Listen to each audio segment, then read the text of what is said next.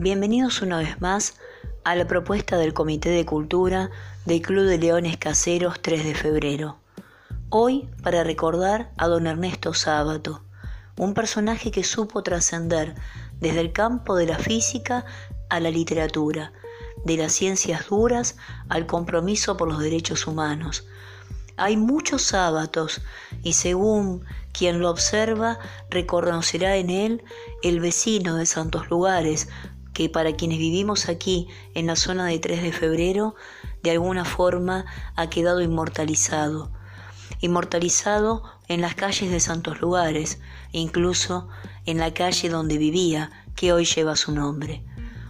Pero no solo es sábado el vecino, el hombre destacado en las letras, es el hombre de los dilemas morales, de las luchas, del compromiso, de la continua reflexión sobre la existencia y la dimensión del existencialismo.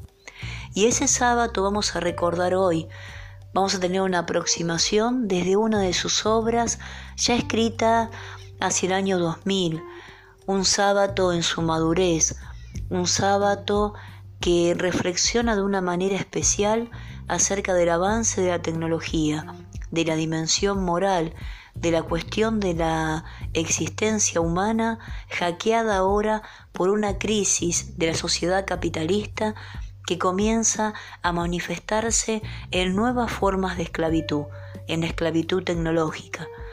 Paradójicamente hoy, octubre de 2020, estamos en un mundo capitalista en crisis, estamos en un universo en pandemia y justamente Qué interesante entonces resulta recuperar la resistencia de don Ernesto Sábato, esa obra que vamos a comenzar ahora a dilucidar juntos a través de justamente la pluma de Sábato. Porque más allá de hablar de, es más importante leer a. Leamos entonces a Ernesto Sábato La Resistencia. Hay días en que me levanto con una esperanza demencial, momentos en los que siento que las posibilidades de una vida más humana están al alcance de nuestras manos. Este es uno de esos días. Y entonces me he puesto a escribir casi a tientas en la madrugada, con urgencia, como quien saliera a la calle a pedir ayuda ante la amenaza de un incendio o como un barco que, a punto de desaparecer, hiciera una última y ferviente seña a un puerto que sabe cercano, pero ensordecido por el ruido de la ciudad y por la cantidad de letreros que le enturbian la mirada. Les pido que nos detengamos a pensar en la grandeza a la que todavía podemos aspirar si nos atrevemos a valorar la vida de otra manera. Nos pido ese coraje que nos sitúa en la verdadera dimensión del hombre. Todos, una y otra vez, nos doblegamos, pero hay algo que no falla y es la convicción de que únicamente los valores del espíritu nos pueden salvar de este terremoto que amenaza la condición humana. Mientras les escribo, me he detenido a palpar una rústica talla que me regalaron los tobas y que me trajo, como un rayo a mi memoria, una exposición virtual que me mostraron ayer en una computadora, que debo reconocer que me pareció cosa de mandinga porque a medida que nos relacionamos de manera abstracta, más nos alejamos del corazón de las cosas, y una indiferencia metafísica se adueña de nosotros mientras toman poder entidades sin sangre ni nombres propios. Trágicamente el hombre está perdiendo el diálogo con los demás y el reconocimiento del mundo que lo rodea, siendo que es allí donde se dan el encuentro, la posibilidad del amor, los gestos supremos de la vida. Las palabras de la mesa, incluso las discusiones o los enojos, parecen ya reemplazadas por la visión hipnótica. La televisión nos tantaliza, quedamos como prendados de ella. Este efecto entre mágico y maléfico es obra, creo, del exceso de la luz que con su intensidad nos toma No puedo menos que recordar ese mismo efecto que producen los insectos y aún en los grandes animales. Y entonces no solo nos cuesta abandonarla, sino que también perdemos la capacidad para mirar y ver lo cotidiano. Una calle con enormes tipas, unos ojos candorosos en la cara de una mujer vieja, las nubes de un atardecer. La floración del aromo en pleno invierno no llama la atención a quienes no llegan ni a gozar de los jacarandáes en Buenos Aires. Muchas veces me he sorprendido cómo vemos mejor los paisajes en las películas que en la realidad. Es apremiante reconocer los espacios de encuentro que nos quitan de ser una multitud masificada mirando aisladamente la televisión. Lo paradójico es que a través de esa pantalla parecemos estar conectados con el mundo entero, cuando, en verdad, nos arranca la posibilidad de convivir humanamente y lo que es tan grave como esto, nos predispone a la abulia. Irónicamente he dicho en muchas entrevistas que la televisión es el opio del pueblo, modificando la famosa frase de Marx. Pero lo creo, uno va quedando aletargado delante de la pantalla y aunque no encuentre nada de lo que busca, lo mismo se queda ahí, incapaz de levantarse y hacer algo bueno. Nos quita las ganas de trabajar en alguna artesanía, leer un libro, arreglar algo de la casa mientras escucha música o se matea, o ir al bar con algún amigo o conversar con los suyos. Es un tedio, un aburrimiento al que nos acostumbramos como a falta de algo mejor. El estar monótonamente sentado frente a la televisión anestesia la sensibilidad, acelera la mente, perjudica el alma. Al ser humano se le están cerrando los sentidos. Cada vez requiere más intensidad como los sordos. No vemos lo que no tiene la iluminación de la pantalla, ni oímos lo que no llega a nosotros cargado de decibeles, ni olemos perfumes. Ya ni las flores los tienen. Algo que a mí me afecta terriblemente es el ruido. Hay tardes en que encaminamos cuadras y cuadras antes de encontrar un lugar donde tomar un café en paz.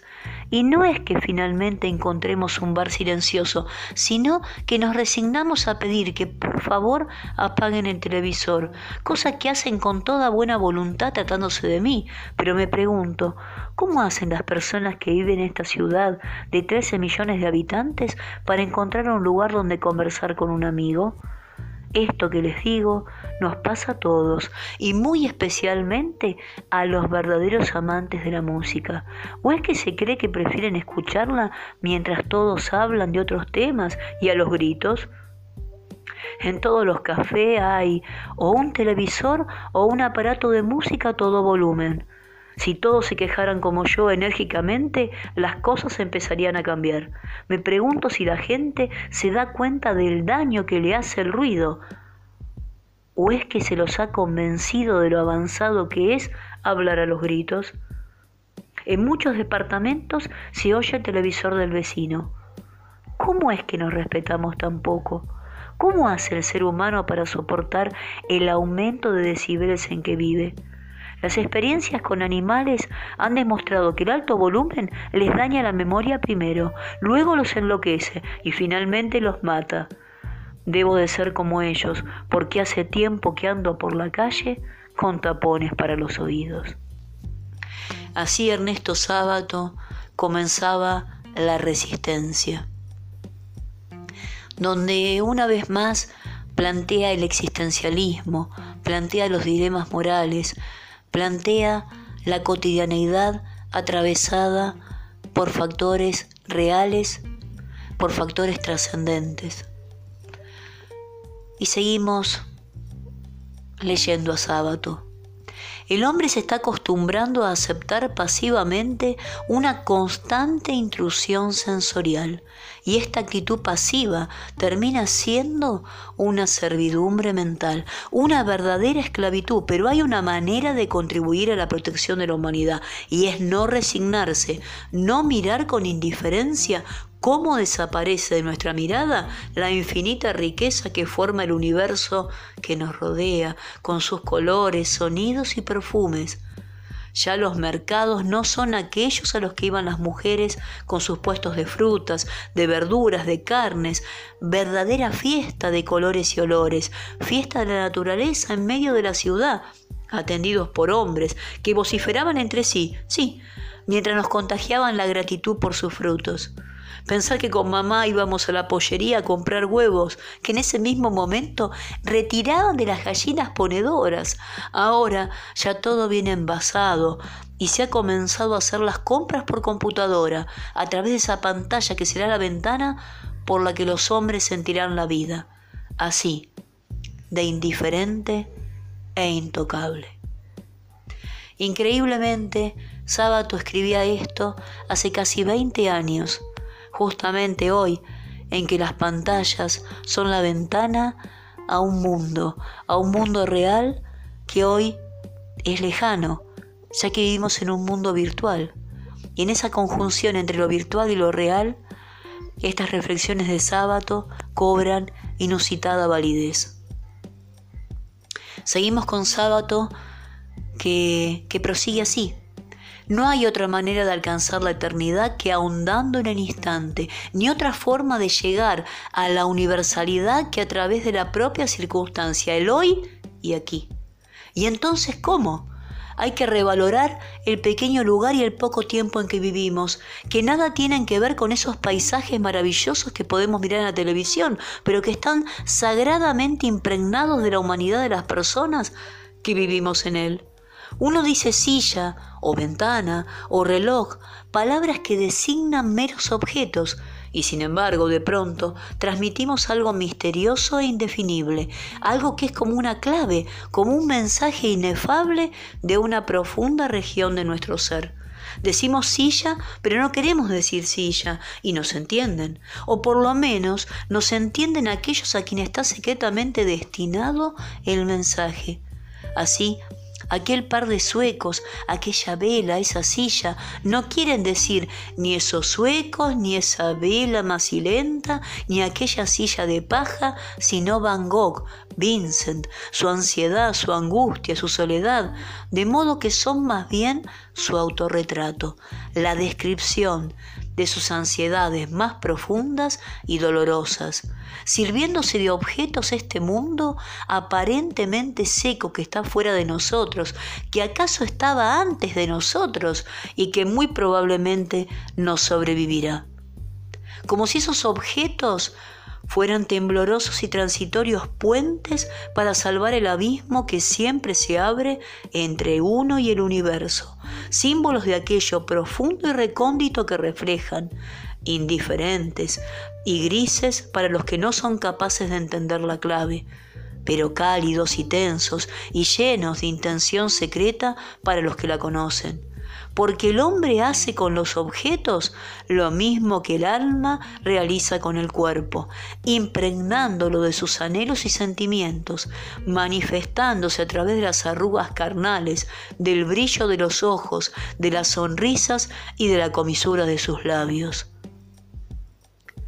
Si nos volvemos incapaces de crear un clima de belleza en el pequeño mundo a nuestro alrededor y solo atendemos a las razones del trabajo, tantas veces deshumanizado y competitivo, ¿cómo podremos resistir?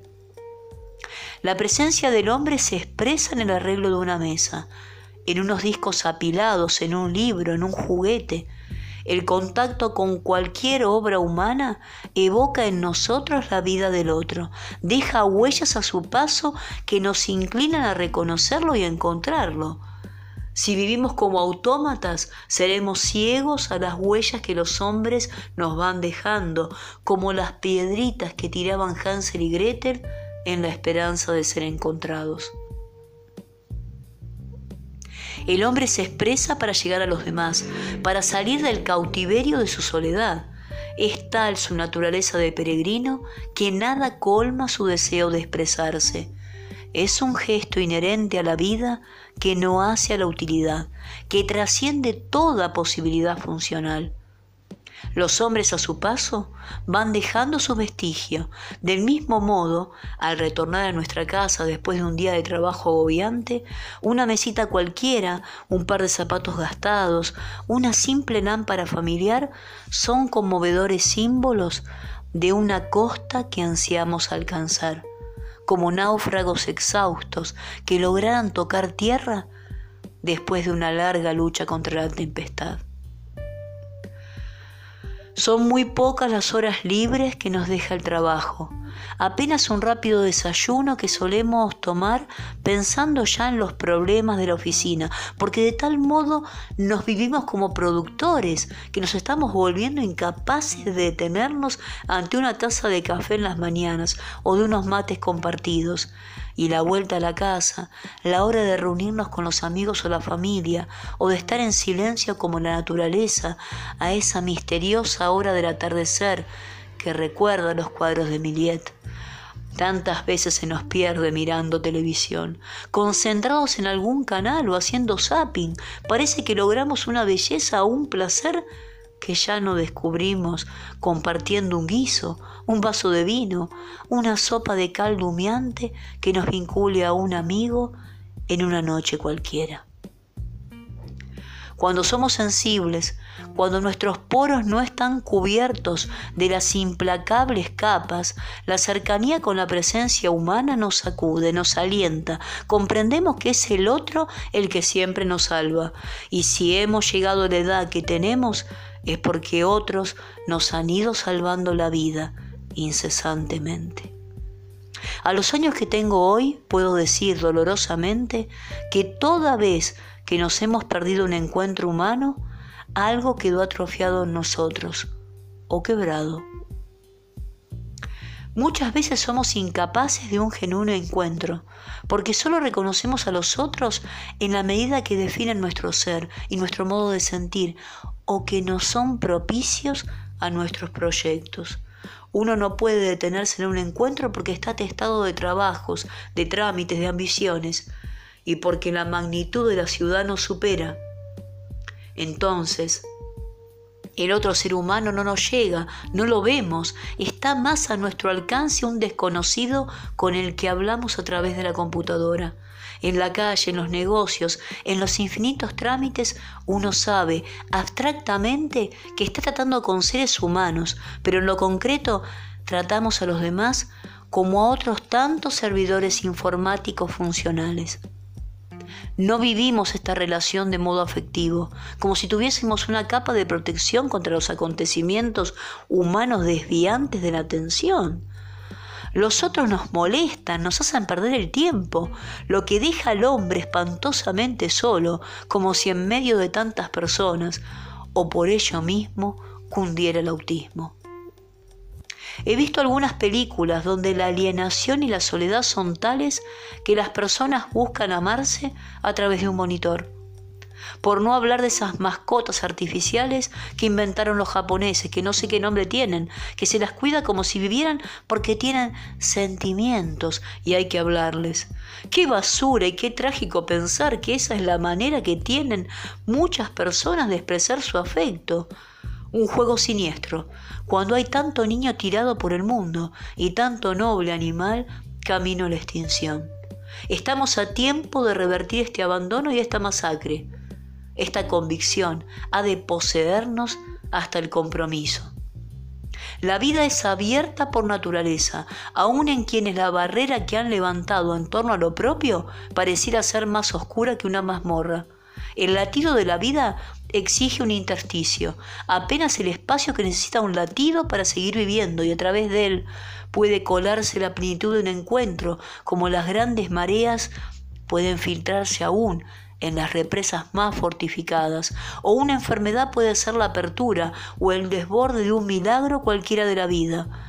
Una persona que nos ame, a pesar de nuestra cerrazón, como una gota que golpeara incesantemente contra los altos muros. Y entonces la persona que estaba más sola y cerrada puede ser ella misma, la más capacitada por haber sido quien soportó largo tiempo esa grave carencia.